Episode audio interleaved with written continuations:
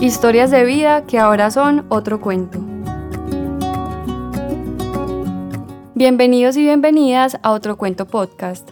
Mi nombre es Camila y los estaré acompañando a lo largo de ocho episodios en los que estaremos escuchando historias de personas que han logrado superar momentos difíciles a través del arte, la psicología, el deporte, el yoga y apoyándose en otras personas.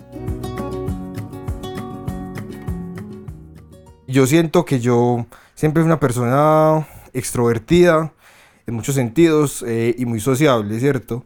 Era una persona muy alegre, muy, no sé, pues muy contenta con la vida, ¿cierto? Vivo con mis papás y con ellos siempre he tenido una relación muy cercana, demasiado. Digamos que eso ha sido parte de que yo sea una persona pues como tan feliz, con momentos eh, tristes que todos tenemos en la vida, ¿cierto? Pues que todas las personas tenemos que pasar como, como en algún momento, ¿cierto? Al hablar con Pipe, se siente esa alegría y calma con las que él describe su vida. Una a veces cree que si una persona está pasando por situaciones difíciles o problemas graves es porque tuvo un pasado difícil, problemas familiares, económicos o cosas así importantes. Pero no necesariamente es así. Hay momentos en la vida, personas o situaciones que pueden cambiar las cosas y llevarnos a lugares que nos esperan. Este fue el caso de Pipe. Un punto que el estrés y el trabajo empezaron como a ser eh, una constante todos los días. Yo creo que ese estrés me llevó a sufrir de un insomnio, ¿cierto? No sé cómo categorizarlo porque realmente no, pues no lo tengo claro. Que el insomnio siempre es algo que yo sufrí desde pequeño, pero no pues como a un nivel tan alto de, de, pasarme cuatro días seguidos pues sin dormir o durmiendo dos horas al día, pues cosas como así.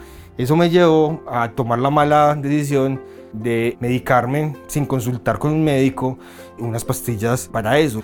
Y son unas pastillas que se usan para el control del insomnio, pero temporalmente, ¿cierto? O sea, algo muy, pues, de una semana, de máximo 15 días, pues, por lo que yo he podido ver. Pero yo no sabía todo eso en ese entonces. Entonces yo me tomaba una pastilla y eso, pues, me hacía dormir bien.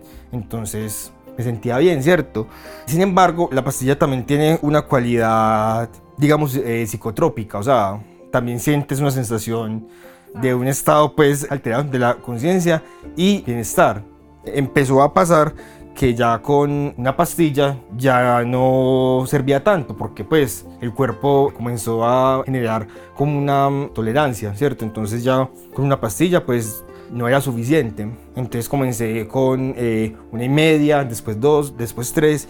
Y pues como en todo ese proceso, yo me di cuenta que esa parte como psicotrópica me gustaba. Y como que hubo un punto y un cambio en el que yo la empecé a consumir ya no como un medicamento, sino como algo por placer, por gusto, ¿cierto? Todos tenemos momentos malos y difíciles en los que no sabemos qué hacer. Algunos de esos momentos los podemos manejar con ayuda de hobbies, amigos, familia, pareja, pero hay otros en los que necesitamos guía de personas profesionales. Para el insomnio de Pipe, tal vez un psiquiatra, un médico general o un psicólogo habrían sido útiles, pero Pipe eligió automedicarse. ¿En qué momento esa medicina que Pipe comenzó a consumir, que al principio era una solución, se convirtió en el problema? Yo digo que la línea se cruzó cuando ya me las tomaba, por decir a las 3 de la tarde, 2, al mediodía, cuando estuve en el punto pues de consumo más alto me podía levantar a las 7 y lo primero que hacía era tomarme 4 o 5 pastillas de esas y solo por la sensación de sentirme bien, ¿cierto? Como cuando uno se toma una cerveza, se toma unos tragos, algo así, pero de una forma ya compulsiva y dependiente. De hecho, yo cuando paraba o porque no tenía para comprarlas o porque quería parar pero no podía, yo empezaba a sentir todos los síntomas de un síndrome de abstinencia.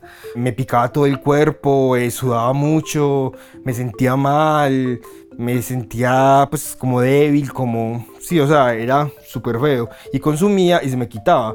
Entonces, en el peor punto, yo ya casi que consumía, más que por sentirme bien, era por no sentirme mal, pues que ya era el peor punto de todos, que ya era un punto en el que yo me estaba tomando al día 30 pastillas, inclusive un día que yo creo que fue el que tomé más, tomé como 50, pues una cosa impresionante.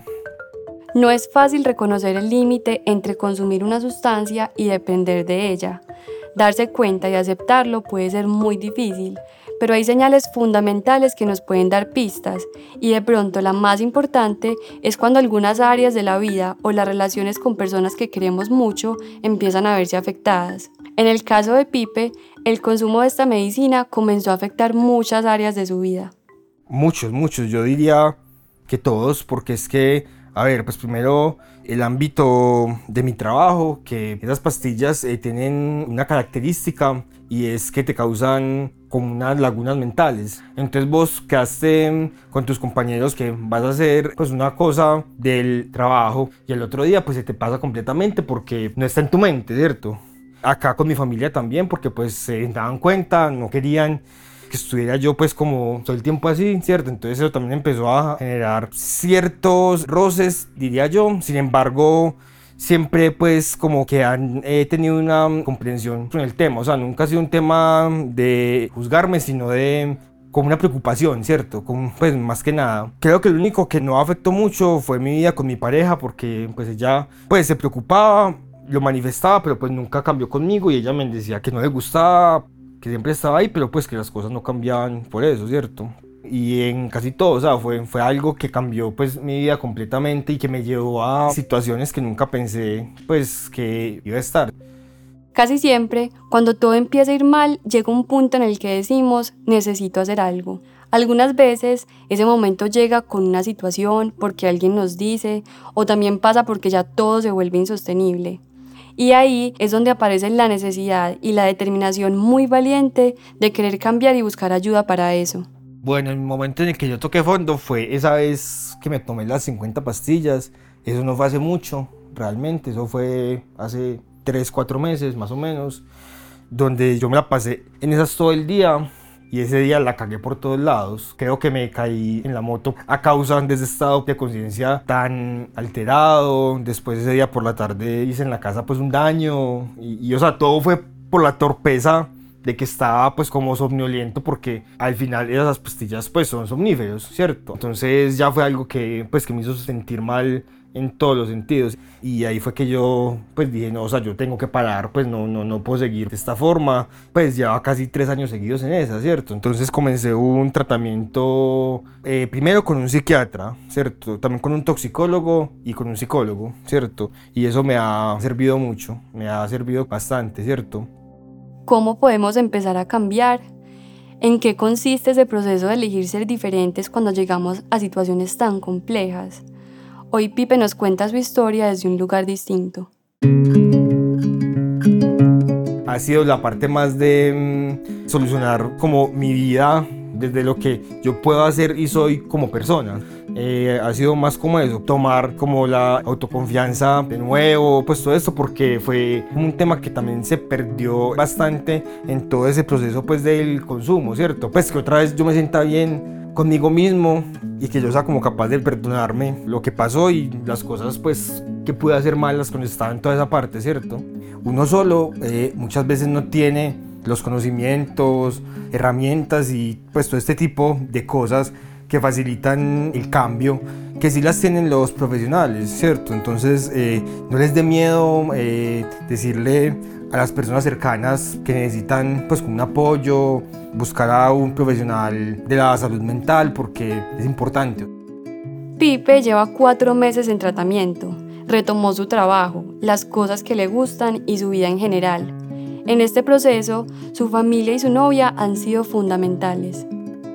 No, pues siempre ha estado mi casa, mis padres, que han sido pues como un apoyo fundamental, pues mi pareja también, que ha estado ahí siempre, ¿cierto? Que nunca ha como dejado pues que eso nos afecte y el apoyo pues siempre ha sido constante, pues mi familia y mi novia siempre han estado ahí para todo, en lo bueno y, y en lo malo. Para vivir lo que le pasó a Pipe, no tiene necesariamente que suceder algo extraordinario en nuestra historia ni hay fórmulas precisas que anticipen quiénes van a vivir esto y quiénes no. Nos pasa a todos. La historia de Pipe nos muestra que en algunos casos es necesario buscar ayuda y así poder llegar a contar otro cuento. En el próximo episodio, Carlos, el padre de Pipe, nos cuenta cómo ha sido el proceso para él y la forma como ha logrado acompañar a su hijo. Con el tema pues ahora de, de su adicción, pues hemos estado como en el proceso de ayudarle, de motivarlo y de guiarlo en esto, porque yo también en mi historia pues también fui adicto al alcohol, soy un alcohólico en recuperación, ya llevo ocho años sobrio. Este podcast hace parte de la estrategia Contigo, la cual busca transformar la salud mental en otro cuento.